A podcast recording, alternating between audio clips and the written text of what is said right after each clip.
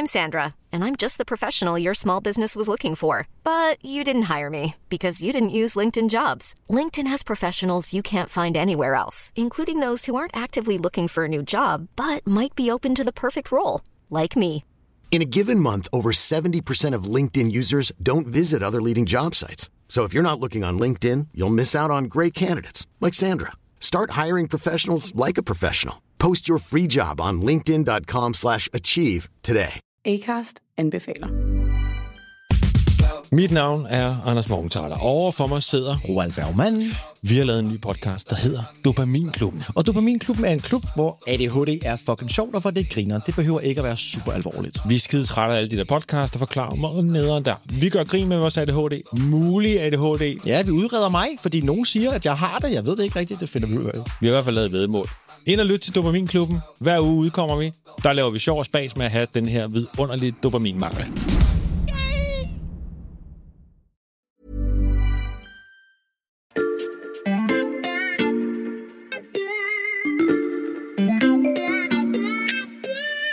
Salut, c'est Xavier Yvon. Nous sommes le lundi 21 mars 2022. Bienvenue dans La Loupe, le podcast quotidien de l'Express. Allez, venez, on va écouter l'info de plus près. Dans notre métier de journaliste, c'est ce qu'on appelle un bon client. Bonsoir Sergei Girnov. Bonsoir. Soyez le bienvenu sur TV5 Monde, ancien espion donc du KGB. Mon invité aujourd'hui est un ancien agent du KGB. Sergei Girnov, bonjour. Bonjour Jean-Marc. Merci beaucoup d'être en direct avec nous. Vous êtes un ancien espion russe. Spécialiste de la Russie, ex-agent du KGB. Un ancien espion russe, assez charismatique, parfaitement francophone, et qui raconte volontiers ses années de clandestin pour le compte de l'URSS sur tous les plateaux de télévision. Vous rentrez à l'école d'espionnage, on vous change votre nom. On vous donne déjà un pseudonyme. On garde la première lettre de votre nom de famille, Girnov. Donc je suis devenu Jakov. Poutine était Platov. Sauf qu'en écrivant ancien du KGB sur le bandeau en bas de l'écran, on ne dit pas exactement qui est Sergei Girnov. Il n'y a pas la place pour raconter ses années à l'ENA, son basculement vers l'Ouest ou les réticences de la France à son égard. Et encore moins pour expliquer pourquoi le renseignement français a largement sous-estimé la menace russe ces dernières décennies. La bonne nouvelle, c'est que dans la loupe, on a tout notre temps. Ajustez bien vos écouteurs et laissez-moi vous raconter l'histoire d'un ex-espion aux multiples facettes. La dernière fois que vous l'avez entendu dans la loupe, il nous écoutait en catimini avant de griller sa couverture. Je parle bien sûr d'Étienne Girard, chef du service Société de l'Express. Salut Étienne. Salut Xavier. Euh, Rassure-moi, tu n'as pas apporté de mouchard à glisser quelque part dans le studio. Non, non, promis, pas mon genre. Ok, on peut commencer. On en revient au véritable espion qui nous intéresse aujourd'hui. Il s'appelle donc Sergei Girnov. Tu l'as rencontré pour l'Express. C'est quel genre de personnage? Bon, c'est quelqu'un qui a 60 ans, il en fait 15 de moins, il a un charisme euh, ultra sympathique, un sourire chaleureux, il maîtrise très très bien l'argot français, il dit Valoche pour Valérie Pécresse, les Américains c'est les Amerlocs, bref, on a vraiment envie de bien l'aimer. Je vais vous raconter euh, quel joueur d'échecs est Poutine. Il joue avec vous aux échecs. Il voit qu'il est en train de perdre. Et donc il va prendre le jeu, il va vous écraser le jeu sur la tête. Sergei Girnov peut donc à la fois parler de Valérie Pécresse et de Vladimir Poutine. On va prendre les choses dans l'ordre. Sa carrière au KGB, donc le principal service de renseignement de l'URSS, a commencé dans les années 80. Ouais, il a un parcours qui est quand même très intéressant. Il fait partie de ceux qui ont croisé Vladimir Poutine dans sa première vie, celle que presque personne ne connaît, celle des années KGB dans les années 80-90. Poutine, euh, il l'aime pas trop. Il le décrit comme un petit sous-fifre à la carrière ratée. Il y a une anecdote, euh, celle de leur premier échange, qu'il adore raconter. On est pendant les JO de Moscou en 1980.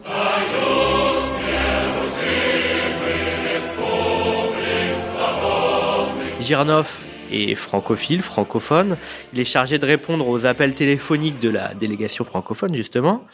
Et en fait, il passe deux heures au téléphone avec euh, quelqu'un qui l'appelle et qui lui parle en français. Poutine trouve ça très suspect. Il comprend pas. À l'époque, c'est un jeune capitaine du KGB. Il le contacte immédiatement pour un interrogatoire.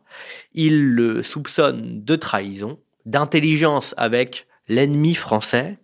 En fait, c'est un interrogatoire très poussé qui va prendre fin seulement quand Girnov va expliquer qu'il connaît le petit-fils de Brejnev. Le dirigeant de l'URSS, donc. Et là, Poutine se calme tout de suite. Et, et à part cette anecdote, il garde quel souvenir de son ancien camarade euh, Vladimir Poutine? Bah, il explique que c'est un animal politique qui a atteint d'un délire de grandeur, qui aujourd'hui euh, est assez malin euh, parce qu'il joue sur la peur d'un conflit généralisé euh, chez les Occidentaux depuis la fin de la Seconde Guerre mondiale. Il dit aussi que Vladimir Poutine est un homosexuel refoulé. Euh, Pardon? Ouais, ouais, euh, c'est un peu une, une illustration parfaite de ce que Sergei Girnov appelle son esprit analytique d'espion. Mhm. Alors, il lui prête une relation homosexuelle avec le violoncelliste Sergei Roldugin, qui est un ami de Poutine, et il énumère les autres indices de cette euh, homosexualité. Il les a énumérés devant moi. Alors, son goût pour le sambo, Mhm. qui est un genre de lutte, un mariage annulé euh, dans sa jeunesse par sa fiancée au tout dernier moment. Euh, mais évidemment, euh, bon, ça m'a pas tellement convaincu tout ça. On reviendra sur la, la capacité de Sergei Girnov à développer des théories pour le moins farfelues. Mais revenons-en à son parcours. Euh, comme agent du KGB, il reçoit donc notamment la mission d'aller espionner la France. Oui, en fait, il est admis à l'ENA euh, en Mhm. 91 en tant qu'étudiant étranger et il propose à son service, le KGB, de le faire profiter de ses notes sur euh, les étudiants de l'ENA. Et donc, dans le plus grand secret, il va infiltrer l'ENA officiellement. euh, il est journaliste, euh, étudiant étranger et euh, en réalité, c'est un agent russe. J'ai fait mon enquête quand même. Je savais très très bien qu'il y avait deux présidents qui étaient sortis de l'ENA. Il y avait les premiers ministres, etc., etc. Mais je me rendais compte, en fait, ce que ça représentait comme vivier de hauts fonctionnaires, de politiciens qui arrivaient aux manettes du pays. C'était extraordinaire. Et c'est là qu'il côtoie entre autres euh, Valérie Pécresse, qu'il appelle Valoche. Mhm. Il est tellement sympa, affable, que personne ne le soupçonne, même quand il vient en cours de sport avec un t-shirt siglé KGB. À ce point-là. Donc Sergei Girnov fait des fiches sur ses petits camarades de l'ENA et ensuite? Bah, ensuite, euh, très rapidement, il quitte le KGB qui n'existe plus depuis la fin de l'URSS. Mhm. Donc il dit l'URSS c'est fini. Donc pour moi, c'est fini aussi. Il y est resté seulement 8 ans en réalité. Il va rester la décennie 90 euh, en Russie et puis en France, euh, il immigre en 2001. Après moult difficultés, il finit par obtenir le statut de réfugié politique. et en France, il fait quoi? À lui, son rêve, c'était d'être professeur de géopolitique, euh, peut-être traducteur à la DGSE, me dit-il, consultant extérieur dans un service de renseignement. Ça, c'est ce dont il rêvait. Mais en fait, euh, il n'a obtenu rien de tout ça. Il, il bosse dans le privé, dans ce qu'on appelle l'intelligence économique. Tu nous décris donc un homme qui a côtoyé Vladimir Poutine, qui connaît les arcanes du KGB par cœur, qui n'arrive pas, malgré son souhait, à collaborer avec les services de renseignement français. Mais vous l'avez compris, l'histoire est loin d'être aussi simple que ça.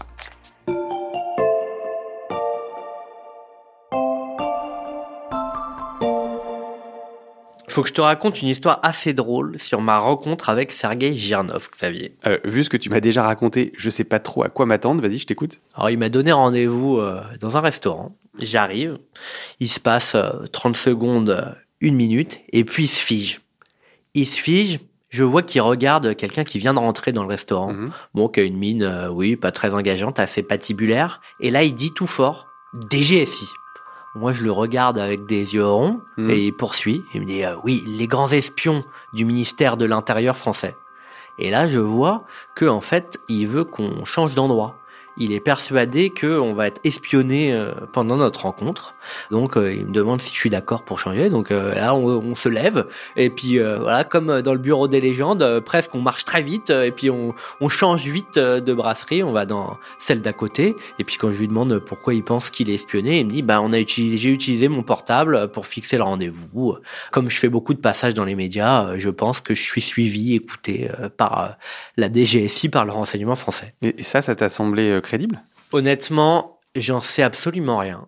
Euh, mais il, il a une telle propension à avoir des raisonnements que moi je qualifierais d'un peu tordu Mhm. euh, que tout est possible. Peut-être qu'il se raconte euh, des histoires. Alors lui, il raconte aussi que ses ex-collègues des services russes auraient tenté de l'intimider, voire Mhm. de l'empoisonner quand il était encore en Russie, parce qu'il refusait de revenir euh, au KGB, enfin au FSB qui a succédé euh, au KGB. Et aujourd'hui, il imagine euh, vite le pire. Alors il me raconte euh, ce qu'il estime être presque une tentative d'enlèvement de la part des services russes. En fait, c'est une journaliste canadienne qui lui a donné rendez-vous euh, dans les locaux de Sputnik et Russia Today. Et lui, il Donc, les imaginait médias d'État russes. voilà. Et lui, il imaginait que dès qu'il rentrerait, en fait, on le mettrait dans le coffre d'une voiture et puis euh, on lui ferait subir des interrogatoires. Il pense vraiment être dans l'œil du cyclone et qu'à tout moment, euh, on peut lui faire du mal. Hmm. Je dis pas que c'est impossible.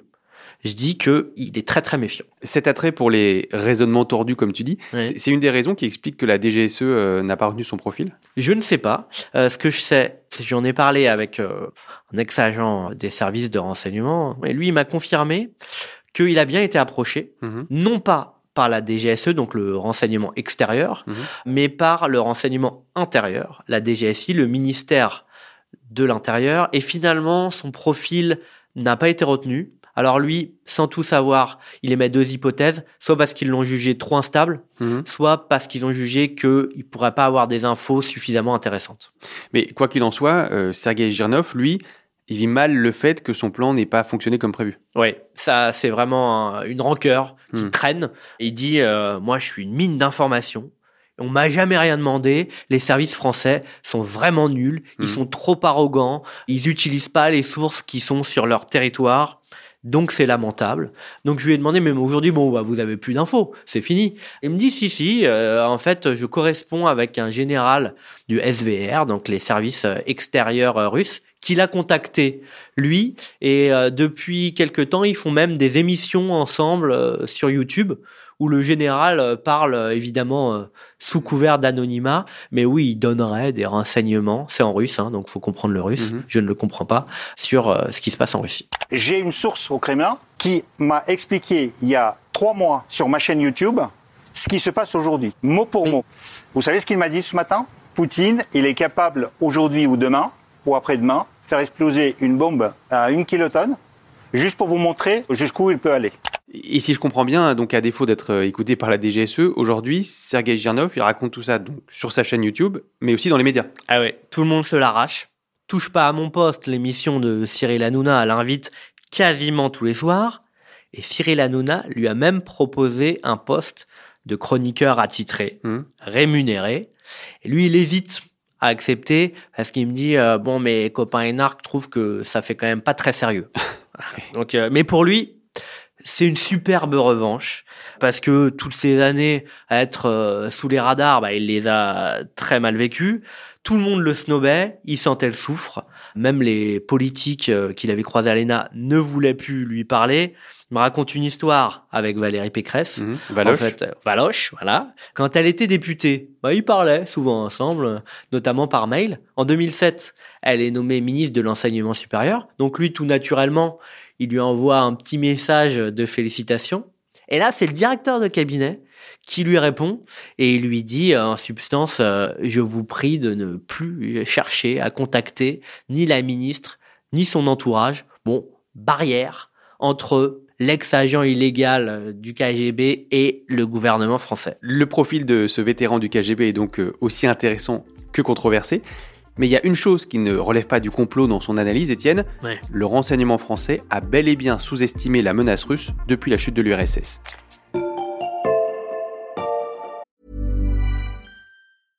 I'm Sandra, and I'm just the professional your small business was looking for. But you didn't hire me because you didn't use LinkedIn jobs. LinkedIn has professionals you can't find anywhere else, including those who aren't actively looking for a new job but might be open to the perfect role, like me. In a given month, over 70% of LinkedIn users don't visit other leading job sites. So if you're not looking on LinkedIn, you'll miss out on great candidates like Sandra. Start hiring professionals like a professional. Post your free job on linkedin.com/achieve today.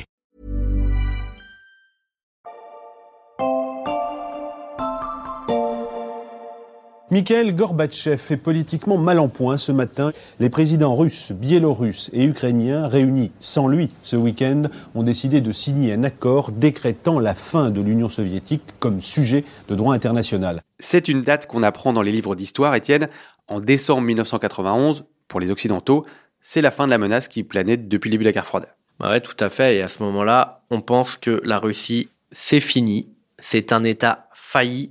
Il n'y a plus besoin de mettre des moyens sur cette partie du monde. Les années Helsinki vont servir de trompe-l'œil. Euh, Le président russe des années 90, euh, qui a peu d'envergure, on se dit que ce ne sera plus jamais euh, une menace, ce pays-là. Et donc, quand Poutine accède au pouvoir, on se dit, c'est pareil. En plus, le renseignement a d'autres chats à fouetter. Il y a le djihadisme, il y a la percée de la Chine. Puis dans les années suivantes, euh, il y aura encore d'autres sujets d'intérêt, par exemple les printemps arabes. Bref, la Russie passe au second plan. Mais j'imagine, Étienne, qu'on n'a pas complètement arrêté d'envoyer des espions français en Russie. Non, évidemment pas, mais il y a deux problèmes. Le premier, le principal, c'est que c'est presque impossible pour les services secrets de bosser en Russie euh, sous Poutine. Parce que quand tu es français en Russie, tu es surveillé tout le temps. Et d'ailleurs, euh, il y a un agent de la DGSE qui a essayé de s'infiltrer dans les années 2000. Il a été rapidement euh, tabassé. Et en fait, c'était un message euh, de la Russie pour expliquer euh, on te voit, donc euh, n'essaye pas de faire quoi que ce soit, ou ce sera pire pour toi. Bref, on a assez peu d'informations de haut niveau sur la Russie obtenues par les services secrets euh, sur le terrain. Ça, c'est le premier problème. Tu en mentionnais un deuxième, c'est quoi? Oui, c'est plus subtil. En fait, c'est que les affectations, euh, notamment du renseignement en Russie, par exemple le poste d'attaché militaire à Moscou, ben, il se fait sur demande. Et on se rend compte que la plupart du temps, l'attaché militaire à Moscou, parce qu'il a demandé à être là, c'est quelqu'un qui apprécie beaucoup la Russie, qui apprécie Poutine et qui considère que le partenariat franco-russe doit être renforcé. Bref, ça en fait pas un naïf absolu, mais ça biaise un peu l'analyse et ça peut l'amener dans les notes qu'il écrit à expliquer que la menace euh, Poutine n'en est pas vraiment une et à souvent minorer en fait euh, ce qui peuvent être les problèmes et les menaces euh, de la Russie. Il y a des exemples de ce que tu racontes? Oui, des exemples, il y en a plusieurs. Le plus spectaculaire, c'est celui d'un haut gradé de l'armée. Il est devenu général. Il a été attaché militaire de la France à Moscou. Il deviendra plus tard patron de la Légion étrangère. Quand on va sur son compte Twitter, on se rend compte que c'est un fanatique absolu de la Russie et de Poutine. Il y a des relais fréquents de Russia Today et de Sputnik, des messages à la gloire de Poutine, des relais de l'ambassade de Russie en France. L'affaire Skripal, il y croit pas du tout. La Russie n'a empoisonné personne. La Crimée, c'est russe depuis toujours. Bref, c'est euh, un relais de la propagande russe. Et à contrario, il se montre très critique vis-à-vis du pouvoir français. Il explique par exemple que Emmanuel Macron est arrivé au pouvoir via un coup d'État démocratique. Bon, il n'y a pas que les militaires, d'ailleurs, qui sont touchés par ce phénomène de, euh, disons, euh, russophilie qui rend un peu aveugle. Il y a par exemple l'ex-ambassadeur en Russie, Claude Blanche-Maison. Alors lui euh, tient à dire qu'il a un point de vue plus équilibré, mais enfin, c'est par exemple quelqu'un qui, lui, ne voyait pas de problème à intervenir fréquemment dans les médias euh, russes en France, euh, type Russia Today. Donc par là, il accordait un brevet de crédibilité à cette propagande russe. On n'entendra pas d'extrait d'interview de, cet ancien ambassadeur parce que les vidéos de la chaîne de propagande Russia Today ne sont plus disponibles en France depuis le début de la guerre. Mais on a compris l'idée, Étienne, les agents de l'État français qui travaillent en Russie ont donc pour beaucoup une vision un peu biaisée. Bah oui. Bon après, euh, là où faut relativiser le phénomène, c'est que c'est le cas un peu partout. Je pense que les diplomates en poste euh, aux États-Unis, parfois, peuvent avoir un attrait pour le modèle américain. La seule différence, c'est que quand il s'agit de la Russie, bah ça n'a pas les mêmes conséquences. Manque de moyens, infiltration quasi impossible, agents russophiles, autant de raisons qui expliquent pourquoi la France est aujourd'hui quasi aveugle sur ce qui se passe au sommet de l'État russe. Est-ce qu'on tente d'y remédier, Étienne? Oui, oui, on a commencé très clairement à tenter d'y remédier euh, quand Bernard Bajolet est devenu directeur de la DGSE. Mhm. C'était entre 2013 et 2017. Mais dans le renseignement, les choses mettent du temps à porter leurs fruits. Et là, on voit bien que ça n'a pas suffi pour le moment. On suivra en tout cas l'évolution de ces histoires d'espionnage euh, avec toi. C'était passionnant. Tu reviens quand tu veux, Étienne. Merci Xavier. Étienne Girard, chef du service Société de l'Express. Tes articles sont à retrouver sur l'express.fr, comme l'ensemble du travail de la rédaction sur la guerre en Ukraine. On continue aussi de vous informer sur toutes les implications de ce conflit dans la loupe. Et pour ne rater aucun épisode, pensez à vous abonner sur votre plateforme d'écoute, par exemple Deezer, Spotify ou Apple Podcast. Cet épisode a été fabriqué avec Margot Lanuzel, Ambre Rosala et Roland Richard. Retrouvez-nous demain pour passer un nouveau sujet à la loupe.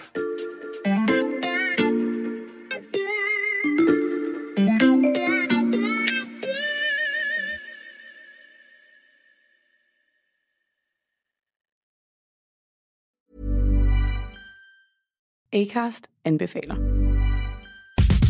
Mit navn er Anders Morgenthaler. Over for mig sidder Roald Bergmann.